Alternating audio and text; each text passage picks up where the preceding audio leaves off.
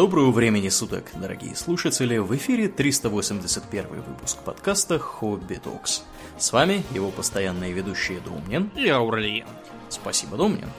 Итак, от э, океанских глубин и их таинственных обитателей мы переходим к теме в некотором роде противоположной. О чем мы, Домнин, поговорим сегодня? Мы поговорим о американской космической программе «Аполлон».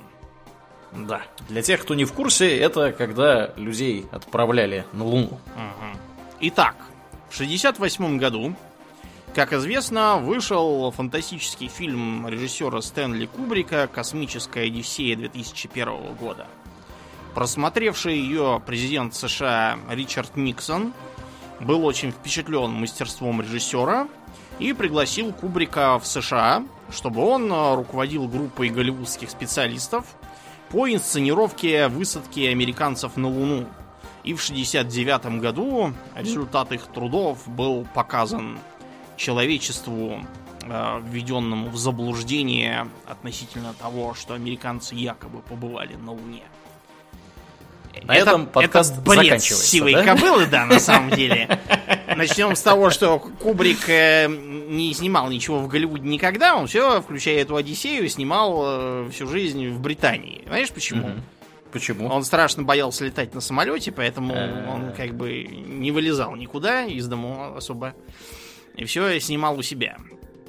Э, Понятно. Да. Мы на самом деле поговорим про программу Аполлон вполне реальную.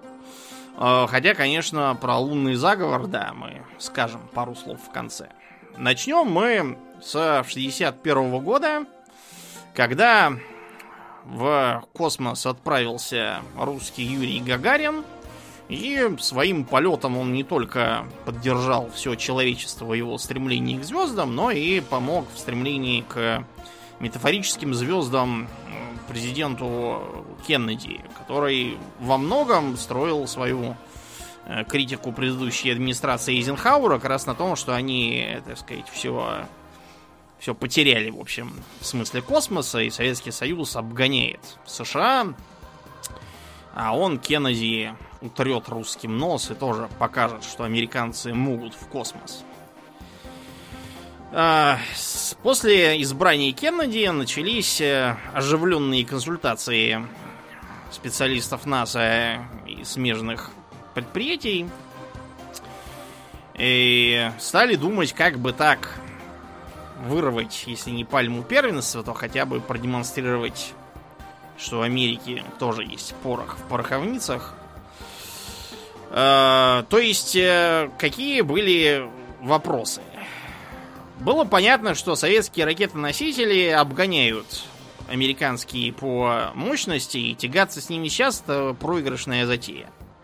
А, запуск многоместного космического корабля на орбиту совершенно точно Советский Союз смог бы и смог в итоге произвести быстрее. А, создать космическую станцию тоже, скорее всего, у Советского Союза получится раньше, и получилось. А вот э, более стратегически отдаленная задача Луны, как ни странно, показалась проще. Почему? Потому что это совершенно новая техническая задача, для которой придется все делать, если не с нуля, то, по крайней мере, достаточно низкого старта. И потому американцев будет, если они сейчас на этом сконцентрируются, некоторая фора. Ну, если не фора, то, по крайней мере, возможность обогнать русских и высадиться Хоть и немножко, но быстрее. Ну, то есть получалось так, что для того, чтобы осуществить запуск, собственно, программы к Луне, да, э, все находятся более-менее в одинаковых да. условиях. Если там на, на орбите уже проиграли, то туда еще можно посоревноваться. Да, да. Э, поэтому Кеннеди так и сказал, что мы решили достичь в этом десятилетии Луны не потому, что это легко, а как раз потому, что это трудно. Он был совершенно прав. Э, первый под нож пошла схема фон Брауна, которые до этого руководствовались по постепенной колонизации околоземной орбите, а потом уже выходу к Луне и другим планетам. Так что это все было сочтено пораженчеством, и поэтому американцы стали экспериментировать с программой Джейми, то есть близнецы. Э, это был, так сказать, первый э, этап к серьезному освоению орбитальных полетов и какому-никакому, но пилотируемому полету.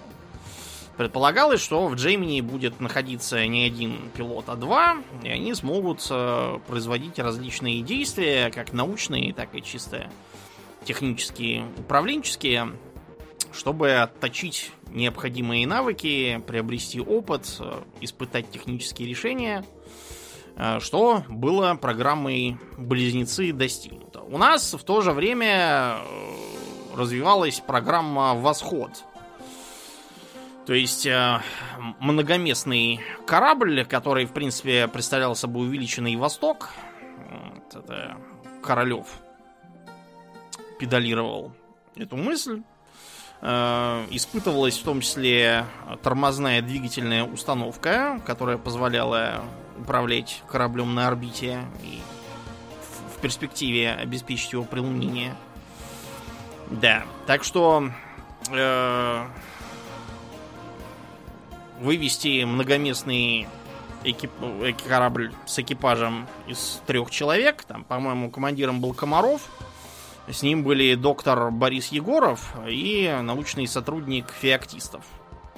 Вот, они поснимали Землю с орбиты, и это тоже считалось за один из первых шагов к советской лунной программе. К сожалению, дальше советская лунная программа стала буксовать по ряду причин. Чуть попозже об этом э, расскажем. А американцы нарабатывали опыт на Джемини.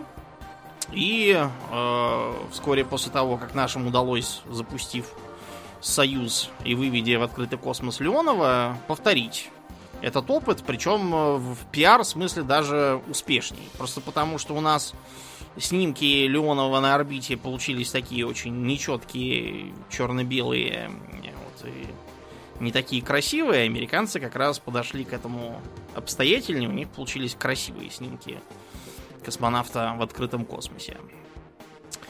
А, кроме того, у них прошло в целом более гладкое это мероприятие, поскольку наш Леонов, выйдя в открытый космос, обратил внимание, что его скафандр раздулся в условиях космического пространства. И ему очень трудно залезть обратно в, в корабль.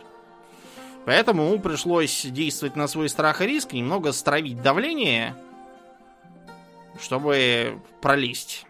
Mm-hmm. Это было опасно. Да, ага. это было очень опасно, потому что если стравить давление слишком сильно, то кровь закипит и все, и кончился Леонов на этом. Он потом говорил, что ему даже дали некую таблетку, чтобы если его там куда-то унесет, оторвет, то он бы мог раскусить и помирить быстро, не мучиться. Не знаю, было такое или нет, это он так говорил. А, у американцев было еще одно интересное нововведение. Они дали своему выходящему в открытый космос космонавту а, своего рода реактивный пистолет. Чтобы он мог э, маневрировать с его помощью, пшикая газом вот, и летая таким образом. Удобная получилась вещь. А, ну так вот, что могли сделать американцы для подготовки, пока еще беспилотной? Им нужно было ответить на вопросы о том, что из себя представляет лунный грунт.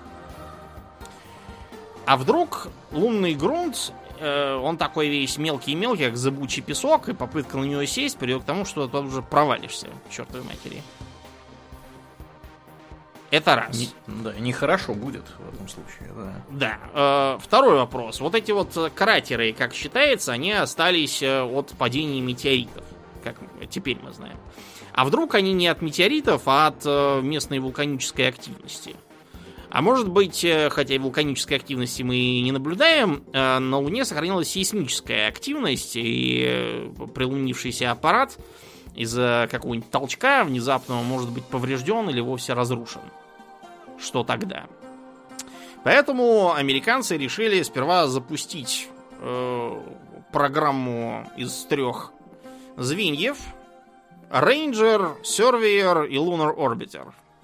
Это были беспилотные аппараты, которые должны были прилуниться и э, изучить грунт на пригодность к посадке тяжелого космического аппарата.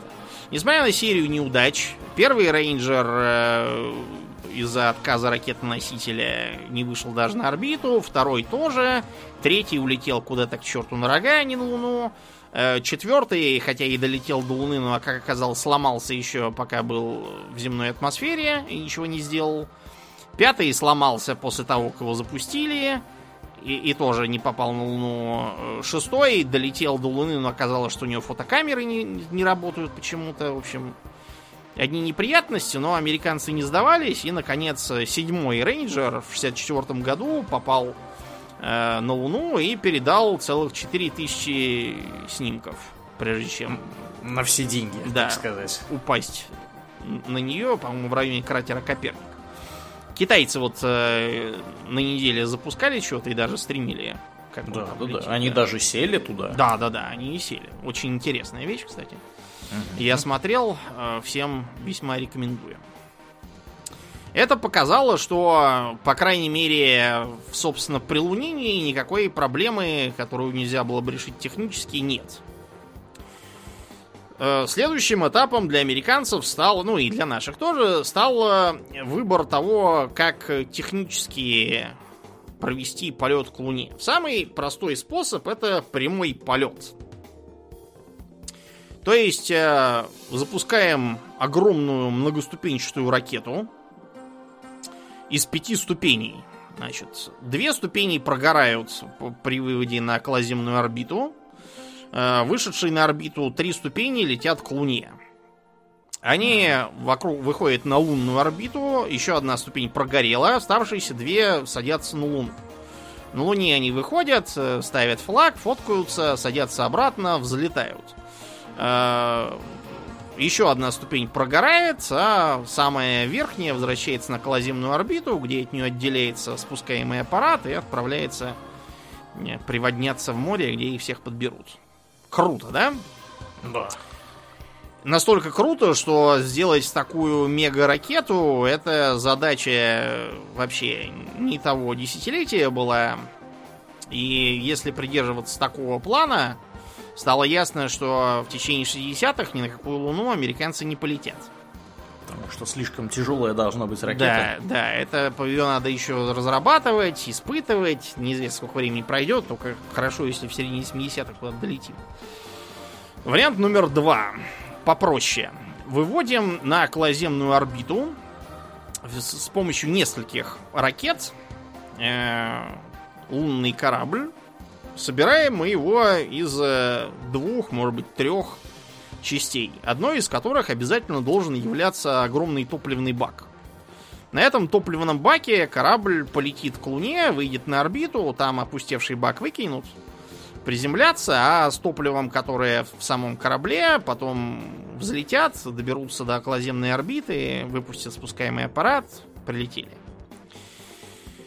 Это э, имело то преимущество, что вывод на околоземную орбиту и стыковка там были в общем уже известным процессом, и можно было в относительно безопасных и известных условиях все провернуть.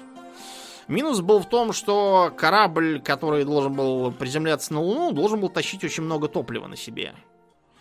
И возникали сомнения в том, что топлива хватит, чтобы сесть или чтобы взлететь. Ну, в общем, очень много неизвестных получалось при таком подходе. Так что возобладала мысль, что э, нужно сделать по-другому. Значит, ракета из трех ступеней взлетает. Э, на лунную орбиту попадает корабль, составленный из трех модулей – которые, в свою очередь, делятся на две части. Как бы материнский, который будет на лунной орбите продолжать летать, и посадочный, который сядет, э, потом, используя нижнюю свою часть в качестве взлетной площадки, взлетит, пристыкуется обратно к материнскому блоку и улетят на Землю. Материнский блок было решено составить из двух модулей, командного и служебного. В командном э, будут космонавты лететь туда и обратно. служебном будет оборудование и двигатели. А третий это лунный модуль, который э, за счет того, что ему нужно летать только в космосе и на Луне, можно сделать э, необтекаемым, таким чисто утилитарным. Это очень удобно с точки зрения техники. Этот план был сочтен наиболее жизнеспособным и, так сказать, эффективным. Началась отработка этого самого посадочного модуля для Луны. Был создан э, своего рода действующий макет, который выглядел, э, по мнению самих э, специалистов НАСА, как летающая кровать. Ну, то есть он был на таких четырех ножках, которые колесики, как вот от детских кроваток, там от всяких тумбочек такие знаете, от, от офисных всяких стульчиков. Смешно выглядел, но свое дело он делал. Таким образом началась программа Аполлон. Э, Аполлон 1 должен был э, быть запущен, так сказать, в качестве тренировочного полета на орбиту при помощи ракеты Сатурн-1 Э, это как бы перед тем, как э, запускать мощную Сатурн-5, на которую, собственно, к Луне лететь. И в качестве первого экипажа э, командиром был назначен Газ Грисом, который был уже опытным летчиком-космонавтом. Он летал на Liberty Bell 7.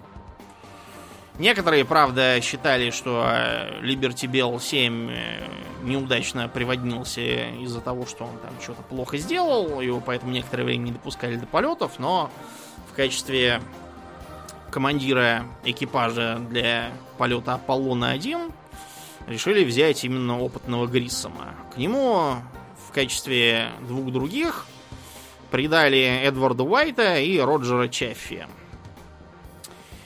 Всякие испытания прошли успешно, и когда 25 27 извините, января 67 года Аполлон-1 был готов к взлету, произошла трагедия. Приблизительно в половине седьмого начался пожар. Э, космонавты закричали изнутри «Горим, вытаскивайте!» и стали пытаться открыть люк. К сожалению, из-за того, что конструкция люка была очень сложной, им даже на испытаниях не удавалось уложиться в 90 секунд, в которые его теоретически можно было открыть. А также из-за того, что атмосфера внутри космического корабля состояла почти из чистого кислорода, спасти mm-hmm. их не удалось.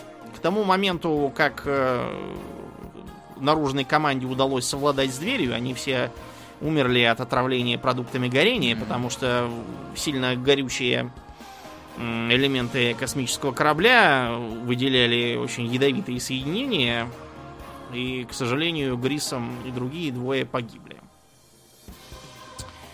Это очень сильно подкосило многих. Нил Армстронг потом вспоминал, что ужасно терять людей в космосе, но еще хуже, когда это происходит у себя дома на Земле. Началось расследование, потому что при таких происшествиях, как правило, э, есть два варианта.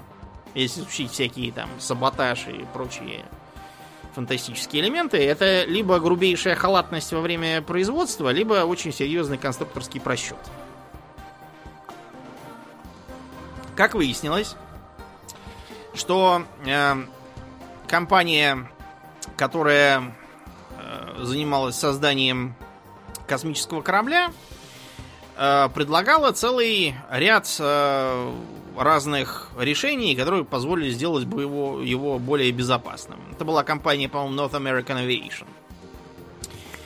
Когда э, начали расследовать, почему эти решения не были имплементированы, оказалось, что НАСА систематически отвергала их и настаивала на упрощении конструкции. То есть э, НАСА со своими РАЦ-предложениями первых трех космонавтов программы Аполлон угробила. Были сделаны выводы. Пришлось поменять э, всю изоляцию на более устойчивую и нетоксичную при горении, внести коррективы в состав атмосферы внутри корабля и разные другие тоже улучшения сделать. Вот так, такой получился трагический старт программы Аполлон. Техника безопасности написана кровью, как известно. Плоховато было и с советской космической программой. Изначальная идея Королева была в том, чтобы придерживаться первой версии с... Э, э, извините, была у Королева была как раз версия со стыковкой на околоземной орбите и путешествием к Луне, собранного из трех частей корабля. Предполагалось, что будут запущены три ракеты Н-1, которые выведут составные части на орбиту, там они состыкуются и полетят. Но другое предложение поступило от академика Челомея. Он был военный ракетчик, он э, уже к тому времени создал ракету УР-500 «Протон». Челомей выступил с предложением, э, что это все не нужно, вместо этого давайте прямой полет устроим. То есть это самая первая версия, когда взлетает сверхмощная ракета, э, и она же с Луны потом вернет космонавтов на Землю. Он предлагал состроить, построить эту самую мощную ракету УР-700 на основании своей конструкции с протоном,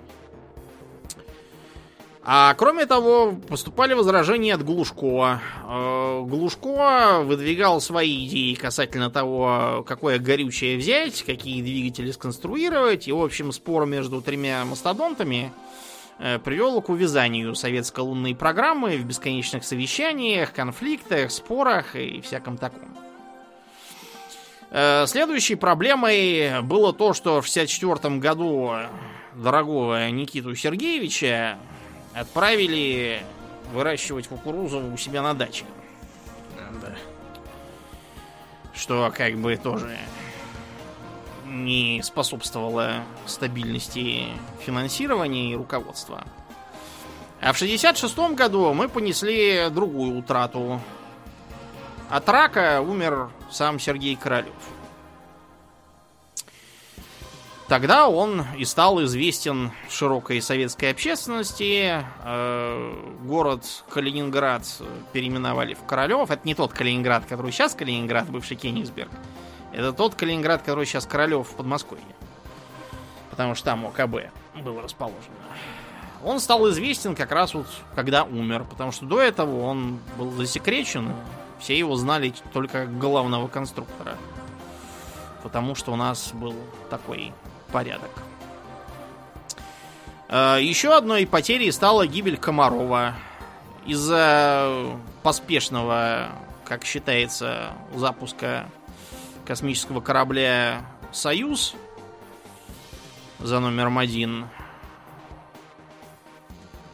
Там не сработала, по-моему, система торможения, парашют не раскрылся. Спускаемый аппарат колом ударился в землю, и Комаров погиб. Поэтому на Луне, когда американцы все-таки долетели, они оставили табличку с именами своих трех из команды Гриссома и Комарова, как жертв космической гонки к Луне. Да. А, несмотря на все эти печальные события, Программа НАСА продолжала работать, и в 1968 году на орбиту полетел Аполлон за номером 7. Первый американский трехместный корабль, который должен был испытать, как будут работать э, командно-служебный э, модуль, и провести на орбите они должны были более 10 дней. Связано это было с тем, что на полет э, к Луне отводилось трое суток, и еще там надо провести день, наверное, чтобы зря не мотаться попусту. И обратно еще трое суток. Ну вот, получалось больше недели. Нужно было испытать, как оно в космосе будет, если столько времени провести. Полет, Ап... А, полет Аполлона 7 омрачился ссорами и конфликтами. Э, экипаж э, во главе с э, космонавтом Уолтером Ширрой поссорился вдрызг с центром управления. Э, обозвали некоторые из э, опытов, которые им велели проводить идиотскими. Справедливости ради, скажем, что частью этих опытов было постоянное давание э, телерепортажей с орбиты. Да ладно. Да, это, эту идею в итоге им удалось похерить, а вот остальные не удалось, поэтому они их в сердцах обозвали идиотскими. Из центра управления Ширу обозвали параноиком. В общем, кончилось все это тем, что Ширу, Эйсела и Каннингема, по-моему, отстранили от дальнейших полетов в программе Аполлон, посчитав за скандалистов. В оправдании Ширы надо сказать, что в космос его отправили сильно простуженным и как бы 10 дней мотаться с температурой, насморком и кашлем на орбите и выполнять опыты. Это очень сомнительное удовольствие. Причем все это вскрылось то когда уже взлетели. Простужен-то он был еще на Земле, а плохо ему стало уже на орбите. Да, не повезло. Да, не повезло, к сожалению. Не повезло.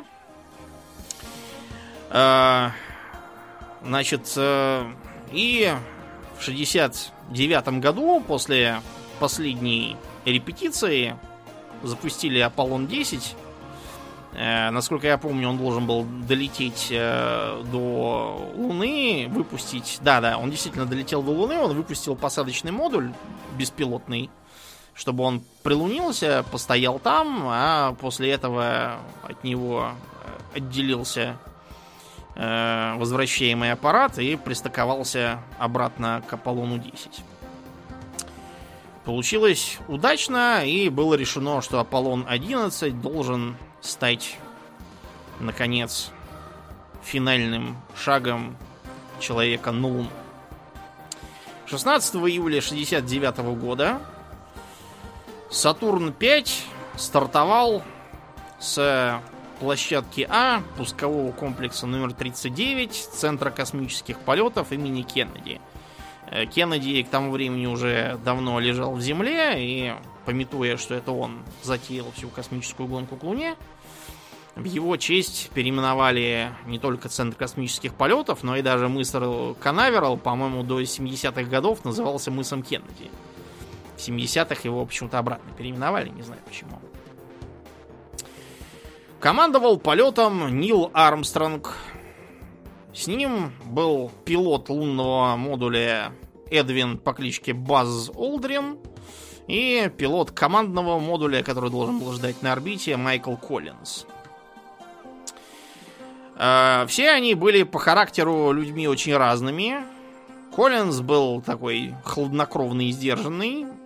Олдрин не случайно назывался Базз, потому что он был такой живчик, очень эксцентричный и бодрый товарищ. Он до сих пор живой, хотя ему уже 90 лет. Э, вот, и э, он продолжает радовать публику. А Армстронг, бывший военный пилот, я уж не помню, что он там пилотировал, в ФРГ, по-моему, служил. Нас все стерег там, чтобы мы не напали на них. Армстронг был такой волевой, решительный, военный. Они очень хорошо, несмотря на разность характеров, стыковались между собой и друг другу доверяли, были готовы положиться. А полагаться им было надо, потому что Коллинз, например, должен был на орбите в это время находиться и потом принимать их обратно.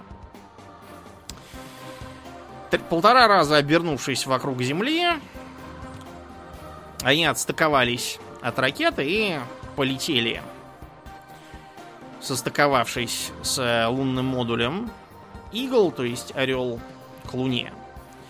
Трое суток они летели и, наконец, включили тормозную двигательную установку, чтобы войти на лунную орбиту, и э, подготовиться к отделению лунного модуля э, с низкой точки, по-моему, в 13 километров над поверхностью. Армстронг и Баз Олдрин отделились и полетели вниз. Олдрин должен был следить за расходом топлива, а сам Армстронг рулить. Когда они добрались до предполагаемой э, точки посадки в море спокойствия, оказалось, что садиться там нельзя. Почему Потому... же? огромные камни. Сядешь, mm-hmm. разобьешься среди них, чертовой матери. Это было плохо, потому что топливо-то они рассчитывали на эту точку. А пришлось рулить дальше. И Олдрин внимательно смотрел, отсчитывая секунды до того момента, когда придется прервать операцию, возвращаться обратно на орбиту, стыковаться, лететь на Землю. А иначе они так там и погибнут на этой луне. Но все-таки Армстронгу удалось буквально за 20 секунд до точки невозвращения найти ровное место и прилуниться. Несколько секунд они сидели молча и ждали, не провалятся ли они в грунт. Это означало, что нужно аварийно стартовать и взлетать, пока не засосало. Но оказалось, что ничего не проваливается, грунт держит. Так что космонавты немножко поели, надели скафандры и стали готовиться к выходу. Лунные скафандры это очень интересная тоже вещь. Э, я думаю, многие видели в общих чертах, как они выглядят. Это такой комбинезон с массивным шлемом с непрозрачным зеркальным с внешней стороны козырьком, визором и с здоровым таким рюкзаком за спиной. На самом деле этот шлем, который снаружи, это не, так сказать, сам по себе шлем, это внешний шлем. А, он надевается именно для того, чтобы предохранять зрение от э, слепящего солнца. Там же нет атмосферы, чтобы рассеивать солнечные лучи. Козырек этот подвижный, его можно поднять, его можно опустить. Поднять это, чтобы когда ты внутри космического корабля сидишь, чтобы нормально видеть. А под ним находится гермошлем, который выглядит, э, вы будете смеяться, точно как э, шлемы в, на иллюстрации к старинной фантастике. Ну, то есть, как такая лампочка, да, надетая на голову. Угу. Вот, несмотря на то, что все мы привыкли, что это такой фантазийный шлем, на самом деле гермошлем именно такой. А, под этим шлемом на голову надет шлемофон, примерно как у танкистов, такой же. Чтобы можно было переговариваться спокойно. На э, скафандре спереди, на груди, мы можем увидеть несколько клапанов. Некоторые их принимают за тумблеры. На самом деле это не тумблеры, это именно клапаны, чтобы подключать кабеля. Слева сверху это клапан для того, чтобы подавать воду из ранца. Зачем, как ты думаешь, нужна циркулирующая внутри скафандра вода? Зачем? Для охлаждения. Чтобы они там не изжарились и не замерзли, я так понял. Это чтобы охлаждаться. Они же на солнечной стороне Луны, правильно? Поэтому вот так. А, синенький клапан снизу это для кислорода. Но только не для штатного, а для аварийного. А для штатного почему-то красненький клапан. Не знаю уж, почему они так их расцветили. Почему-то вот так. Аварийный кислород э, из-за рециркулятора должен был его э, должен был поступать его только в крайнем случае из расходования или там утечки кислорода можно было включать. Все прошло штатно. В общем, поев и снарядившись, они вылезли первым Армстронг, вторым Олдрин на поверхность. Армстронг сказал свою знаменитую фразу про маленький шаг для человека и огромный шаг для человечества. А, и стали ставить телекамеру, которая должна была все снимать. Они походили, стали пробовать, как на Луне передвигается, и пришли к выводу, что ходить в привычном смысле тяжело, надо прыжками такими передвигаться. Из-за низкой гравитации. Из-за того, что они сели не там, где рассчитывали, они потратили некоторое время на изучение местности, Э, посмотрели на окрестные холмы и попытались сориентироваться, но оказалось, что из-за разницы восприятия атмосферы-то нет, все не как на Земле выглядит. Прикинуть расстояние непросто. Эта же проблема была у многих других э, лунных экспедиций последующих. Одна из них, например, пыталась забраться на гору и бросила эту затею, э, хотя до цели было всего 30 метров. Они не могли адекватно оценить, сколько им еще лезть. Поставили американский флаг, упомянутую мной уже табличку э, с именами четырех погибших, включая нашего Комарова, и позвонили на землю. Где с ними разговаривал Ричард Никсон. Разговор был очень краткий и свелся в общем к поздравлению и благодарности по очень простой причине. Э, приходилось каждый раз по минуте ждать. Потому что полминуты, пока сигнал дойдет до земли, да пока там ответят, да еще полминуты, пока обратно долетит. В общем, неудобно это разговаривать. После этого они стали собирать камни. Им нужно было доставить образцы грунта на Землю, чтобы изучить, из чего, собственно, состоит Луна, какой там грунт. Э, правда ли, что основная часть камней на поверхности это остатки от э, всяких метеоритов, а не, собственно, лунный грунт и так далее. Собрав камни и положив их э, рядом с кораблем, чтобы потом не ходить за ними, они залезли поспать обратно в лунный модуль, повесили там гамаки, и стали отдыхать. Э, отдых омрачался тем, что внутрь модуля они натащили достаточно много лунной пыли, прилипшей к скафандрам. И оказалось, что в атмосфере из кислорода она воняет примерно как земной порох. Почему-то. Непонятно почему. Так что, когда они наконец стартовали и пристыковали э, лунный модуль обратно к командно-служебному, э, им пришлось очень аккуратно скафандры снять и запаковать их в герметичные контейнеры, чтобы не допустить загрязнения пылью э, командного модуля, где им предстояло лететь обратно. Чтобы дополнительно обезопаситься, э, Коллинз включил повышенное давление в командном модуле, чтобы воздух дул оттуда. И пыль вся осталась внутри лунного модуля. Э, после этого они его задраили и полетели. Когда они приводнились, это было уже 24 июля в Тихом океане, их выловили и подняли на борт корабля, где уже сидел Никсон, чтобы пожать им руки. Э, но после рукопожимания космонавтов э, всех троих посадили на три недели в карантин чтобы проверить, не провезли А потому что, да, заразу. чтобы не оказалось, что из них сейчас вылезут ксеноморфы, или еще там какая-нибудь дрянь случится, какой-нибудь там лунный вирус, который превратит их в зомби и всякое такое. Ну, то есть, вот э, обратите внимание на то, как э, в реальности э, обустроено да. обращение с космонавтами, высаживающимися на другую планету, и как это выглядит в идиотских фильмах. М-м, здесь кислородная атмосфера. Э, снимаем шлемы.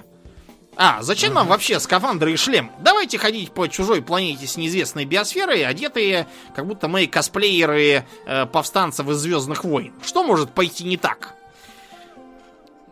Да, все мы с вами смотрели эти фильмы. Да, и мы не будем называть их названия, но я думаю, все и так понимают, о, о, о чем мы и о каком режиссере. Ну и не только о нем, вообще этот идиотский штамп, он популярен Э, и в других фильмах, потому что если все делать по уму, как это в реальности обстоит, то получится очень скучно и непонятно о чем тогда снимать фильм. Надо вам сказать, что и дальнейшие Аполлоны тоже сидели э, в карантине, э, хотя, по-моему, э, после Аполлона 15, если я не путаю, от этой практики отказались, когда стало понятно, что никаких вирусов и ксеноморфов на Луне, похоже, нету. Вот э, такой получился знаковый полет. И космонавтов встречали на Земле как героев, возили их э, э, на кабриолетах с кортежем, где они махали руками, пожимали руки, посылали воздушные поцелуи, давали э, интервью и так далее. Из Советского Союза их, кстати, тоже приветствовали. А, забыл сказать, когда Аполлон-1 э, сгорел и привел к гибели группы Гриссом, и Советского Союза тоже прислали э, весьма искренние соболезнования, упомянув, что любой космонавт представляет собой не страну, а человечество в целом. И поэтому в Москве скорбят так же, как в Вашингтоне и вообще по всей планете. Да. После того, как Аполлон-11 триумфально вернулся, в НАСА оживились и стали готовиться к запуску следующего корабля, который должен был сесть не в море спокойствия, а в океане бурь. Э, если вы откроете карту Луны, то вы обнаружите там э, большое количество морей, кратеров, э, цирков. И, и даже есть одно болото, насколько я помню. А может и не одно. Я, по крайней мере, говорю про ту сторону, которую нам видно. Я плохо знаю темную сторону.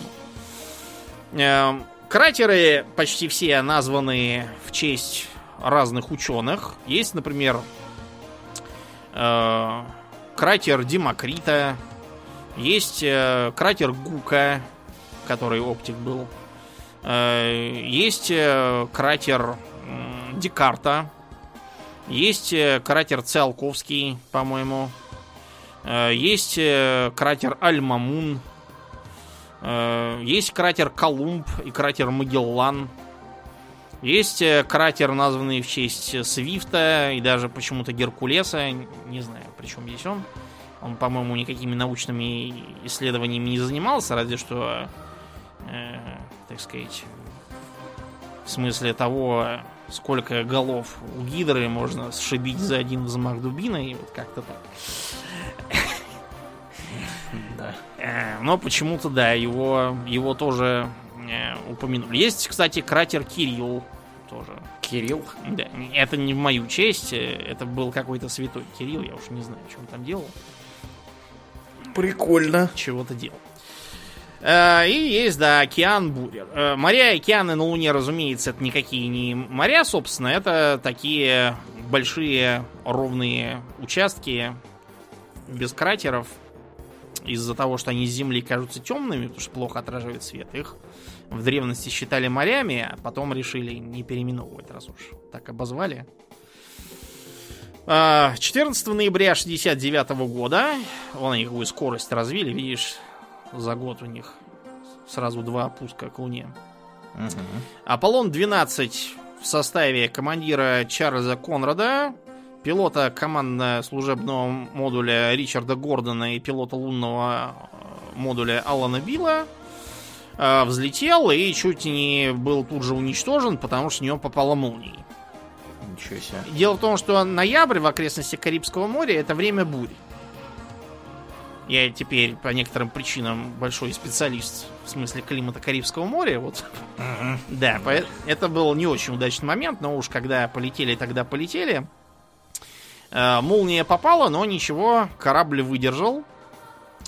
Э, опять получилось так, что в месте назначения местность совсем не годится для посадки, поэтому Конраду пришлось опять рулить самостоятельно и неподалеку оттуда найти ровное место.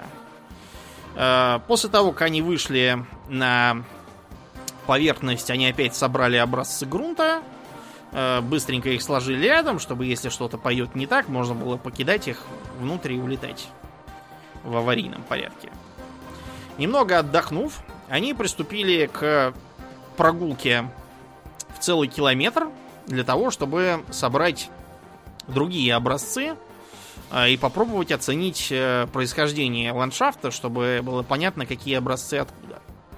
Оказалось, к сожалению, что это с Земли было э, казалось легко отличить, а на самой Луне очень тяжело понять, где что, поэтому брать пришлось бессистемно. А, через некоторое время они вернулись э, на лунную орбиту и улетели к Земле. Э, опять скафандры были сильно загрязнены пылью, поэтому пришлось их снять и запаковать. Э, потом выяснилось, что пока не снимали, запачкалась даже и обычная одежда, так что пришлось раздеваться почти до трусов и так в трусах лететь обратно. Да, пыль, она довольно липкая, да, надо сказать. Она липкая. Э, именно по этой причине космонавты, когда ходят по Луне, оставляют отпечатки.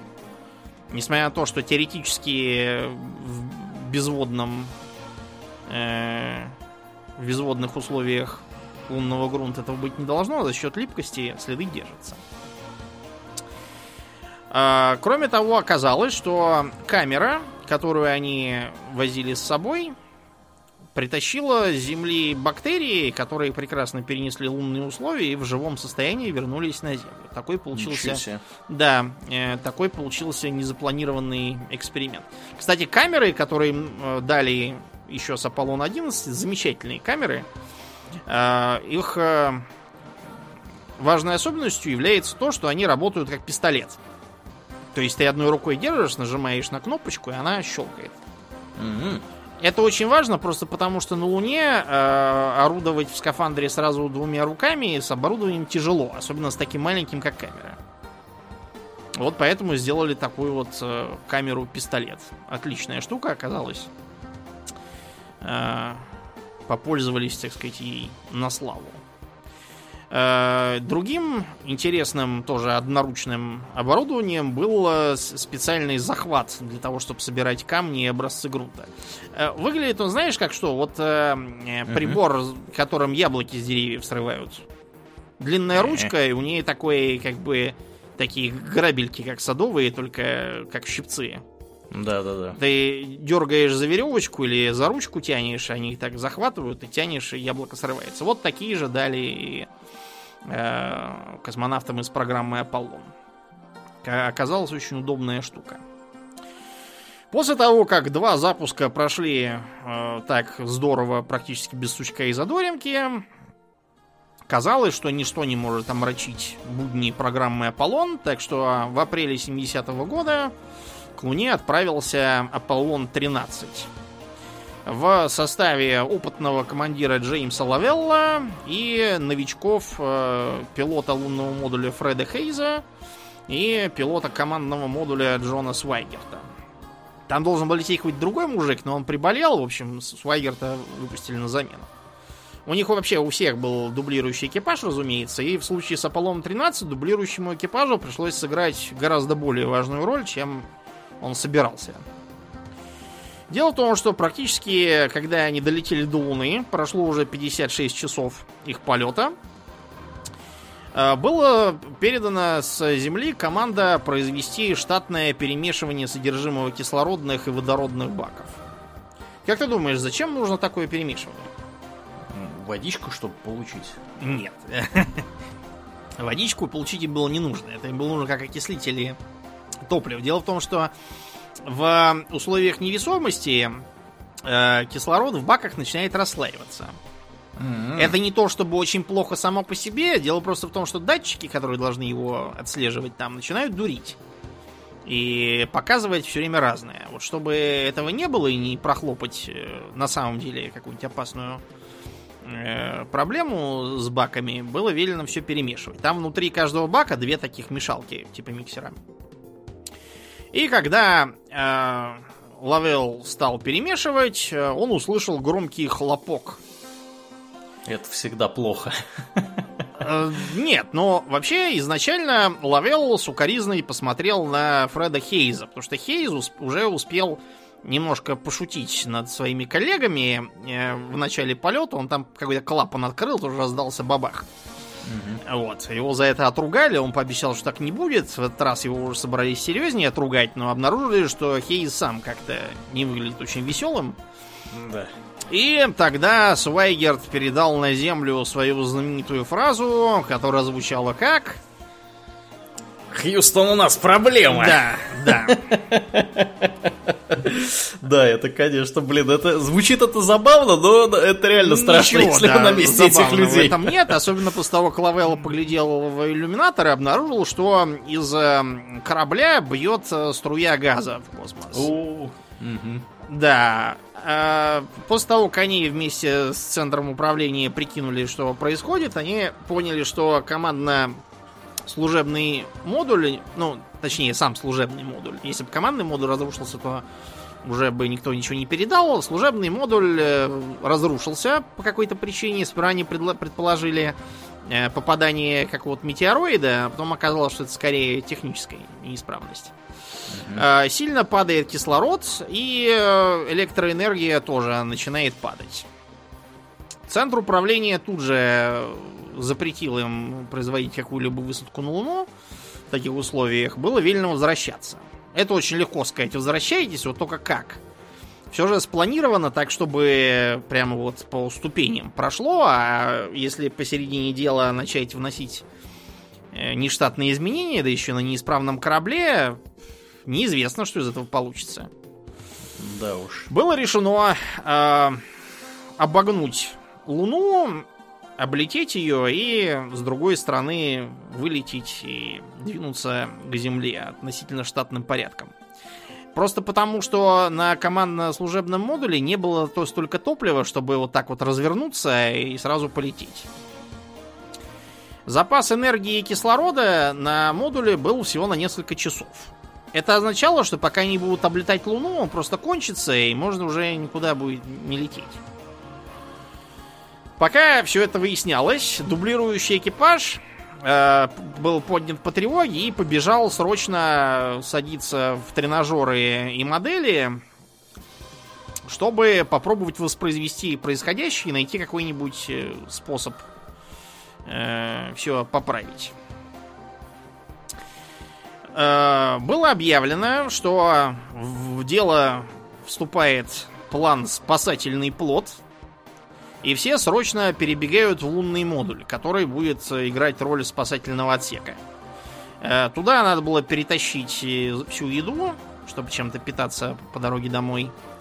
И кое-как э, нештатным образом, это дублирующий экипаж там начал втыкать непредназначенные для этого шланги в лунный модуль, и оказалось, что все вроде нормально работает, хотя и, и не совсем так, как должно. Все, все запасы кислорода и электроэнергии перенаправлены на лунный модуль, заперлись там. Э, командно-служебный модуль отключили, чтобы он не тратил зря ценные ресурсы. Ну и стали молиться. Лунный модуль, разумеется, к тому, чтобы в нем летать вокруг Луны, а потом возвращаться домой, был совершенно не предназначен. Начнем с того, что он э, вмещал только двух человек. Третий должен был на орбите сидеть и ждать их.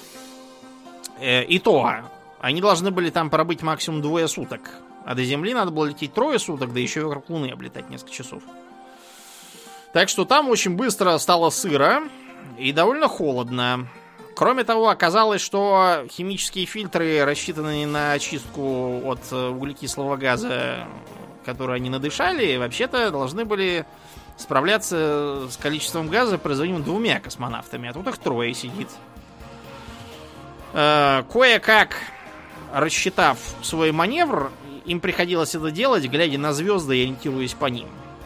Экипажу удалось вручную скорректировать курс корабля, что было трудно из-за того, что э, неисправный служебный модуль вызывал постоянные вибрации корабля и сбивал его вращение. Так-то он должен вращаться ровно, с заданным шагом вращения, а так он болтался, как бог на душу положит.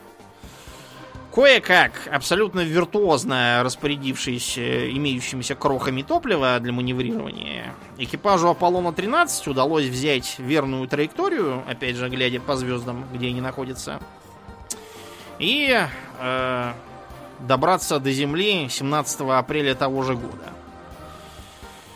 Э, в центре управления все э, пребывали в очень нервном положении. Потерять еще троих человек э, в космосе из-за неполадки им совершенно не хотелось. Сохранилось большое количество фотографий э, напряженной атмосфере, атмосферы в центре управления. Все сидят, вытаращив глаза в мониторы, молчат, э, стараются не двигаться. Как бы, знаете, так, стараясь ничего, ничего не испортить неосторожным движением. Хотя это, конечно, иллюзия, но человеку это свойственно. Кто-то нервно пытается вслепую чиркать спичками, чтобы закурить. В общем, картина, конечно, страшная. Когда они сели, наоборот, в центре управления началось ликование. На фотографиях все прыгают, машут руками, показывают друг другу разные победные знаки. Э, так что НАСА принялись за работу над Аполлоном 14, который должен был спасти престиж специалистов аэрокосмического агентства и показать народу что-нибудь бодренькое такое. Э, экипаж тоже хотел показать бодренькое, поэтому они тайком протащили на борт самодельную клюшку и шарик для гольфа.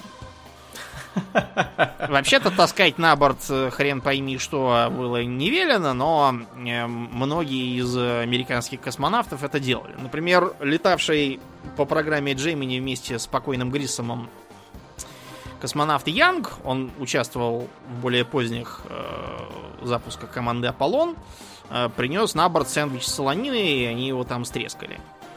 За что на Земле Янг тут же получил по башке чтобы не таскать непредназначенную для орбиты еду в невесомость. Но вообще-то довольно опасно, какая-нибудь крошка куда-нибудь забьется и приехали. Угу. Экипаж Аполлона-14 состоял из уже известного нашим слушателям по выпуску про начало пилотируемой космонавтики Аланом Шепардом, это который суборбитальный полет произвел и является пионером американского, американской космонавтики. Э, его долго держали на земле, потому что у него какая-то болезнь уха была, но он вроде как выздоровел к 70-му году. И в 71-м поэтому он на Аполлоне-14 полетел. Под его руководством было двое новичков. Э, Руса и Митчелл.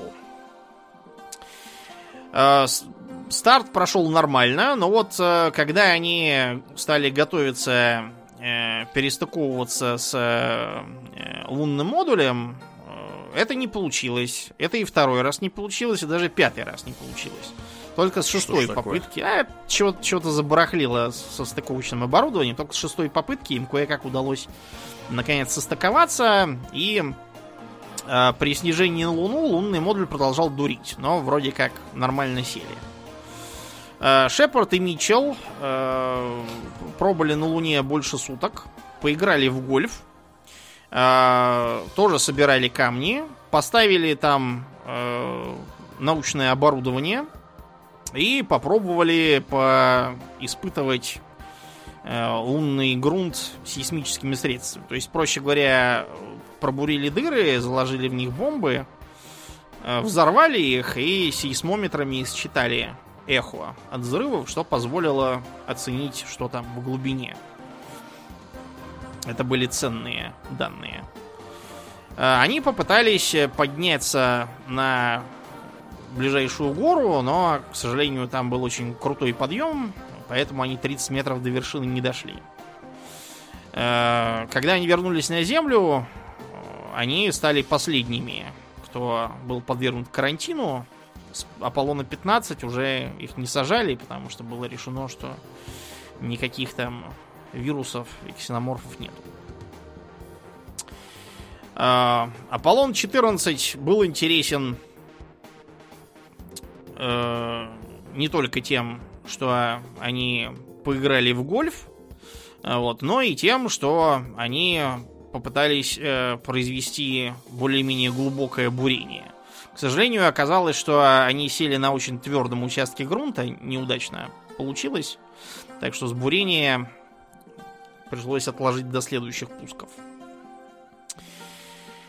Почувствовав новую уверенность, НАСА решили, что настало время опробовать на Луне какое-нибудь транспортное средство, а не гонять космонавтов на своих двоих все время. Поэтому Аполлон-15 был улучшен. Там были всякие новые приборы, позволявшие э, производить более серьезные научные изыскания, но главное, они взяли с собой лунный вездеход, который для них спроектировала компания Boeing. Вездеходик маленький, похож на карт. Шины у него были сделаны из плетеной проволоки, на которую были наклепаны металлические уголки для сцепления. Они опробовали прототипы во всяких пустынях американских пришли к выводу о том, что такие колеса наиболее удобные. Он питался от электрических аккумуляторов, одноразовых, разумеется, потому что обратно тащить его не предполагалось. И имел э, свою антенну, свои камеры и э, нес на себе несколько мешков, куда предполагалось складывать грунт. Кроме того, он был очень прост в управлении. Поскольку, как я уже сказал, двумя руками на Луне в скафандре орудовать трудно, рулевого колеса у него не было. Вместо этого вездеходик управлялся с помощью такой Т-образной рукоятки, очень удобной, одной рукой. Вперед, назад, наклоняешь влево-вправо, он и едет себе. Э, этот вездеходик космонавты опробовали в земных условиях, э, но оказалось, что на Луне он ведет себя не совсем так, и пришлось им некоторое время приноравливаться, потому что задние колеса как-то не так работали как это происходило на Земле. Э, сам вездеходик крепился с внешней стороны лунного модуля днищем наружу, чтобы его не повредить случайно. И когда они прилунились, они его сняли и поставили на колеса. Удобно, что на Луне очень низкая гравитация, и они стали кататься. Несмотря на то, что штатной скоростью для вездеходика было 10 км в час, им удалось в процессе опытов разогнать его до 18. Как-то они так... Ну да, решили погонять, так сказать, на, на Луне. Даже жалко, что они, им, ему пришлось там оставить.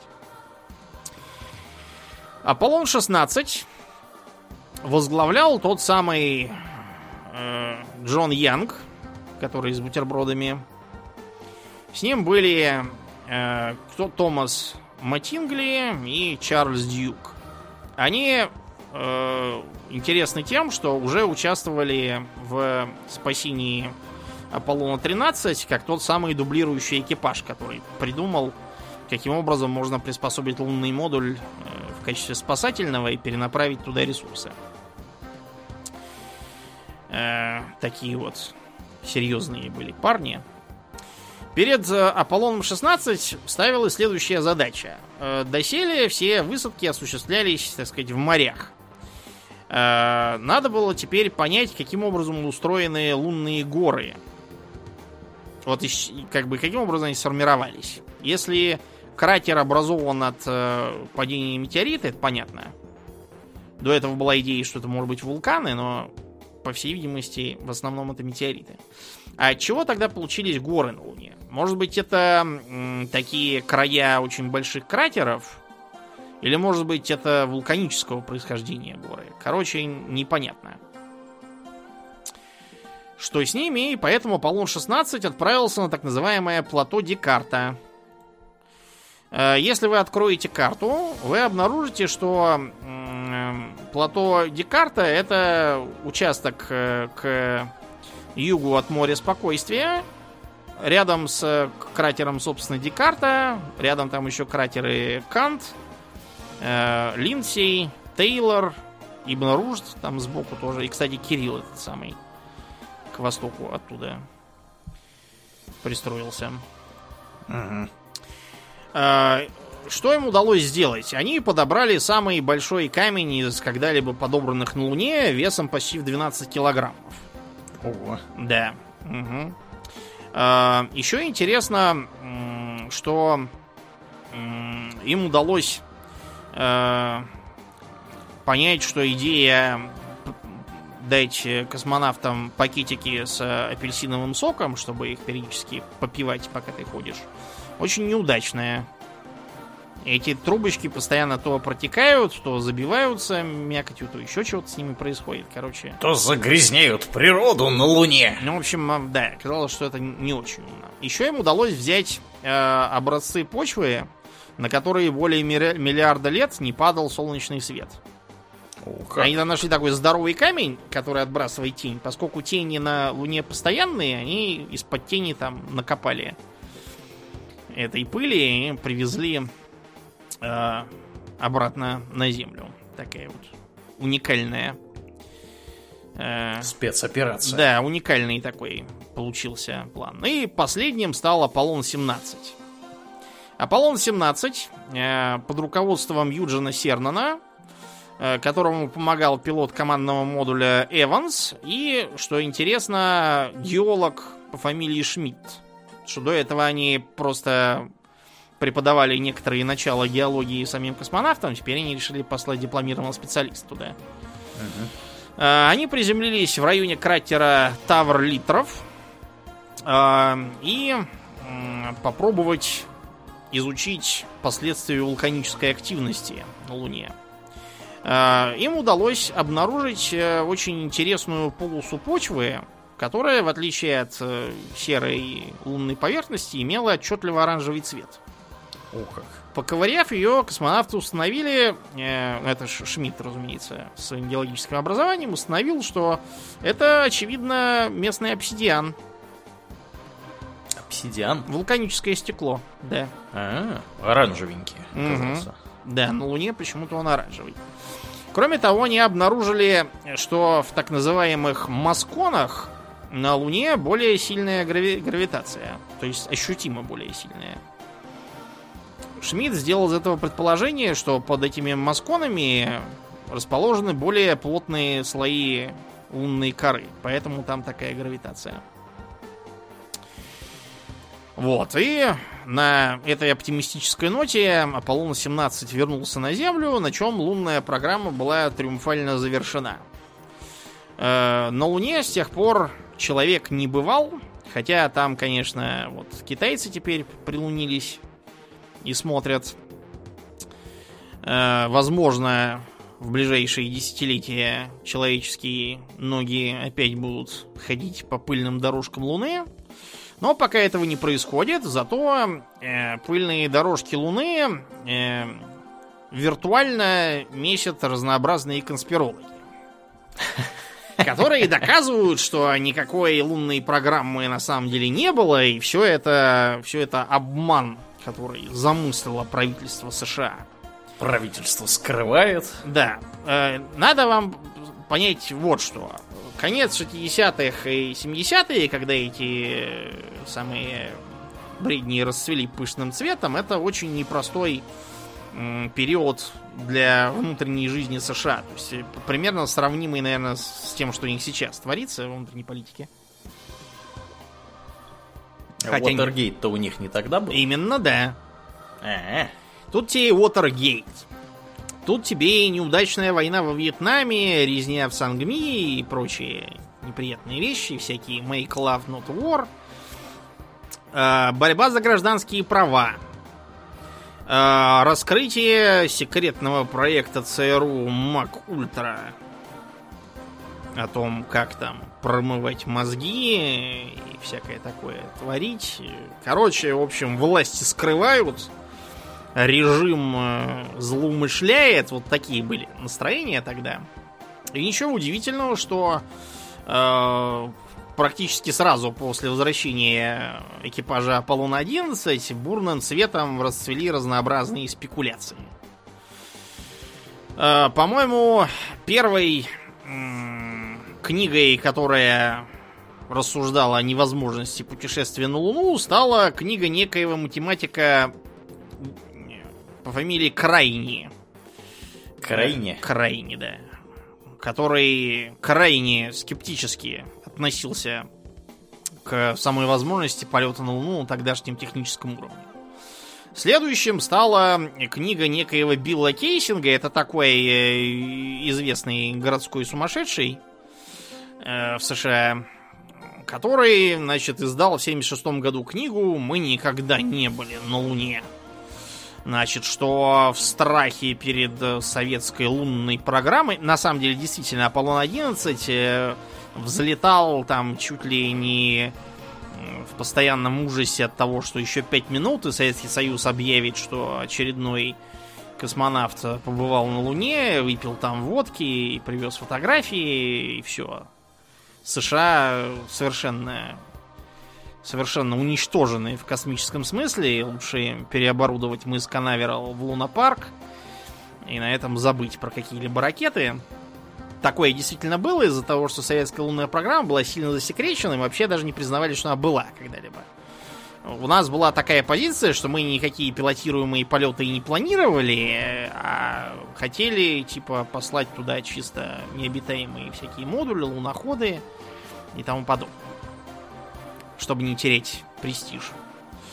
Так вот, э, Кейсинг доказывал, что а, вот американский флаг на фотографиях, он развивается, что вот это потому, что его треплет ветер, а ветра на Луне, как известно, нету, и что это все доказывает. На самом деле, американский флаг там не развивается, он просто эм, эм, испытывает... Кач... Э, качается он. Ну, да, он качается из-за того, что они, им не удалось его поднять на нужную высоту, он поэтому немножко кривой у них получился. Из-за этого по нему пробегают морщины. Почему эти морщины так долго не затухают? Вот потому.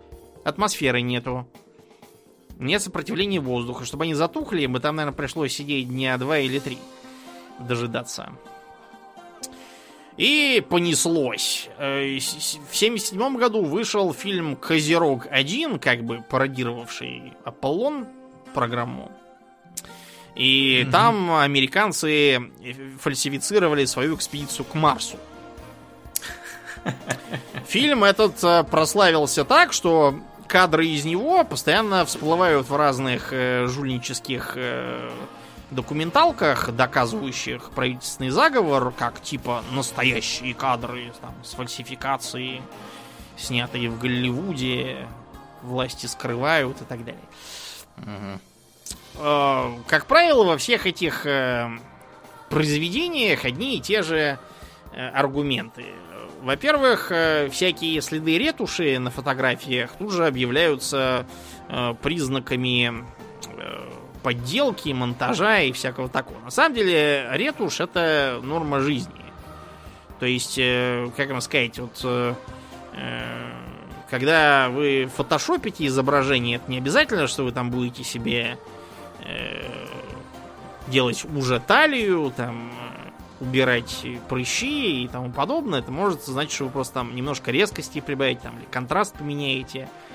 То есть это не обязательно, что вы что-то фальсифицируете, вы просто делаете изображение более как бы красивым и пон- понятным глазу. А, другие доказывают, что э, когда на этих самых э, фотографиях видно подпрыгивающих космонавтов, они недостаточно высоко прыгают, там прыгать они должны чуть ли не на высоту пятого этажа, в условиях гравитации, которая там ниже в разы. Э, тут надо учитывать, что э, это если бы вы в трусах там прыгали, то да, наверное, действительно высоко бы получилось.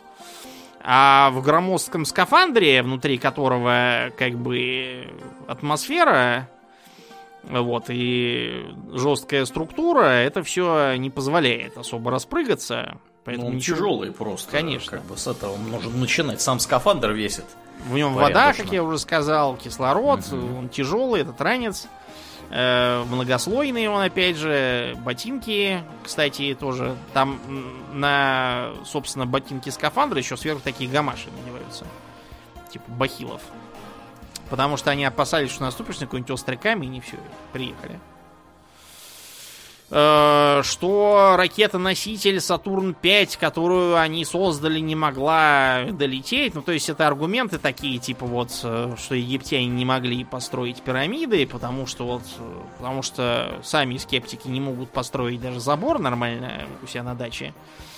То, что пирамида, это автоматически означает, что никто ничего подобного не может. Ну, конечно, египтяне тупорылые были, очевидно. Да. Вот, не могли ничего построить. И, да. и не могли. Еще одна группа аргументов сводится к тому, что нужно же пролетать через пояса Ван Аллена, радиационные. И там либо сами космонавты тут же превратятся в гули из Fallout, либо что пленка в фотоаппарате окажется засвечена. Э, Начнем с того, что версия про пленку, да, такая была, э, но, как показал э, полет советской станции Луна-3, ничего такого не случилось. Фотоаппарат долетел куда надо, сделал фотографии, передал их по радиосвязи на Землю, и все прекрасно получилось, ничего не, не засветилось там. Э, обследование космонавтов э, на предмет облучения показало, что они где-то полпроцента предельной дозы радиации действительно хватанули. Но если пролетать быстро, как они это делали, а не сидеть в этих поясах э, по неделе, то ничего страшного случиться не должно. Опасным для человека пояс Ван Аллена в случае его быстрого прохода не является. Так что этот аргумент тоже полная чушь. И, наконец, самые крутые, это почему же Советский Союз э, в таком случае не разоблачил наглый обман империалистических да. хищников и не объявил об очевидном банкротстве американского империализма, не способного на то, чтобы запустить человека нормально на Луну. Вариант первый. Э, Советский Союз не сразу понял, а потом уже было поздно. Ну, что значит потом было поздно? Никогда не поздно. Для конспирологов почему-то до сих пор не поздно, а для Советского Союза поздно было. Второе. Э, Советский Союз э, заключил сделку с США. Какую сделку? Есть разные версии. Первое. Э, значит, да, уступите нам то и все. Этим обычно объясняется, почему 70-е была эпоха разрядки. Ага. Вот. Не, не, так сказать, не гоношитесь. А то мы как всем тут расскажем. Но когда в 80-е годы разрядка кончилась, началось опять жесткое противостояние, почему-то никто ничего никому не рассказал, хотя как раз следовало бы. А, другой вариант. А, Советский Союз был подкуплен, и сделка заключалась в этом. То есть, э, что а, Советскому Союзу отдадут европейский нефтегазовый рынок, газопровод «Дружба» и все такое прочее. Э, доходило даже до того, что э, советское руководство в Политбюро было подкуплено какими-то там секретными подарками. У меня не вопрос, какими подарками американцы могли подкупить Политбюро? Вот чего, чего у Политбюро не было такого? Вот, чтобы, чтобы они могли хотеть и, и не могли бы получить, а американцы могли бы им дать. Для меня это загадка. То есть, если... Понимаете, это все сочиняют персонажи, которые воображают, что в Советском Союзе там даже политбюро э, живет в бараке, ходит в ватники и ушанки, ездит верхом на медведе. У меня других как бы версий нет, потому что у политбюро было все, о чем можно пожелать, и чего там такое... И даже чуточку больше. Да, наверное, даже что они уже даже не знали, чего им еще такого хотеть себе. И, наконец, самая упоротая версия, то, что сам Советский Союз либо не существовал вообще, э, и был придуман американским правительством, чтобы запугивать народ коммунизмом, либо он на самом деле был просто такой, таким марионеточным режимом американского правительства, в котором умышленно создавался такой злобный коммунизм, чтобы э, создать образ врага. Это так мы, Домнин, с тобой это к психиатру попадем, да, если есть... будем утверждать, что нас нет. То есть, да, ребят, нас нет, мы, мы придуманы американским правительством, и подкаст нас тоже придуман американским правительством, чтобы прикрыть. Э, чтобы, да, чтобы внушать э, американскому народу страх перед э, врагом. Угу. И даже русский язык тоже выдуман правительством США, а на самом деле представляет собой просто бессмысленный набор звуков. Вот, и никак не переводится. Да. Брэд жопа. Вот да, то что, то, что обычно пишут э, в американских произведениях на стенах, всякие там сту, стужа опасений, гаситель порошок одеяла, вот, при пожаре воруй, убивай, про гусей не забывай, это все, то, все вот это вот, все, все сходится, ребята, теперь наконец понятно, почему. Наконец-то объяснение найдено. Да. да на самом деле Советский Союз, конечно, как мы уже сказали, следил, смотрел и сам пытался, но в 68 году было проведено совещание с участием руководства ОКБ-1 и других больших людей, на которых было предложено не надрываться зря, а заняться тогда беспилотными э, полетами на Луну раз и созданием космических станций на орбите два.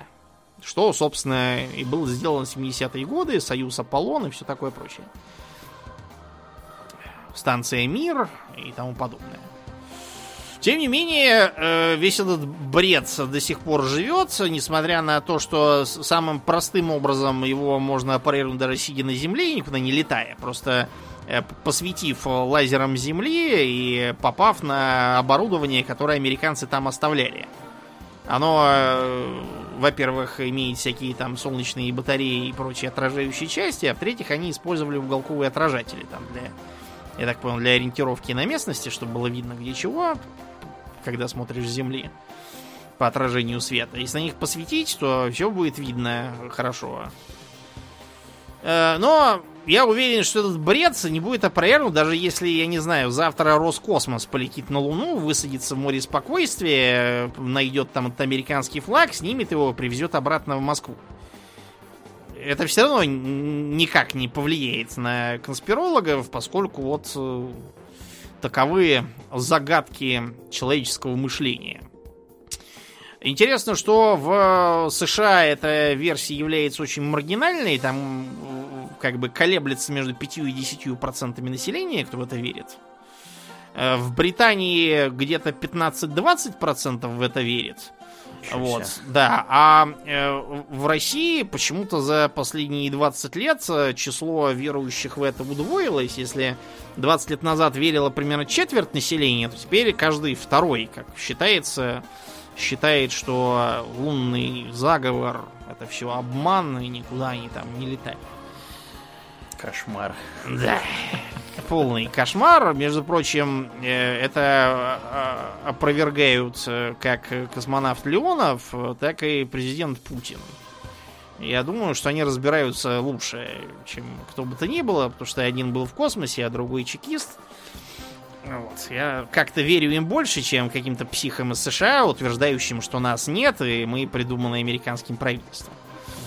Э, доходит даже до анекдотических примеров, когда вот, э, по-моему, году в 12 что ли, э, к базу Олдрину, или когда это было, короче, ему 70 лет тогда было, наверное, это все-таки в начале нулевых было, к нему пристал в Беверли-Хиллз какой-то конспиролог очередной, вот, и обозвал старичка трусом и лжецом.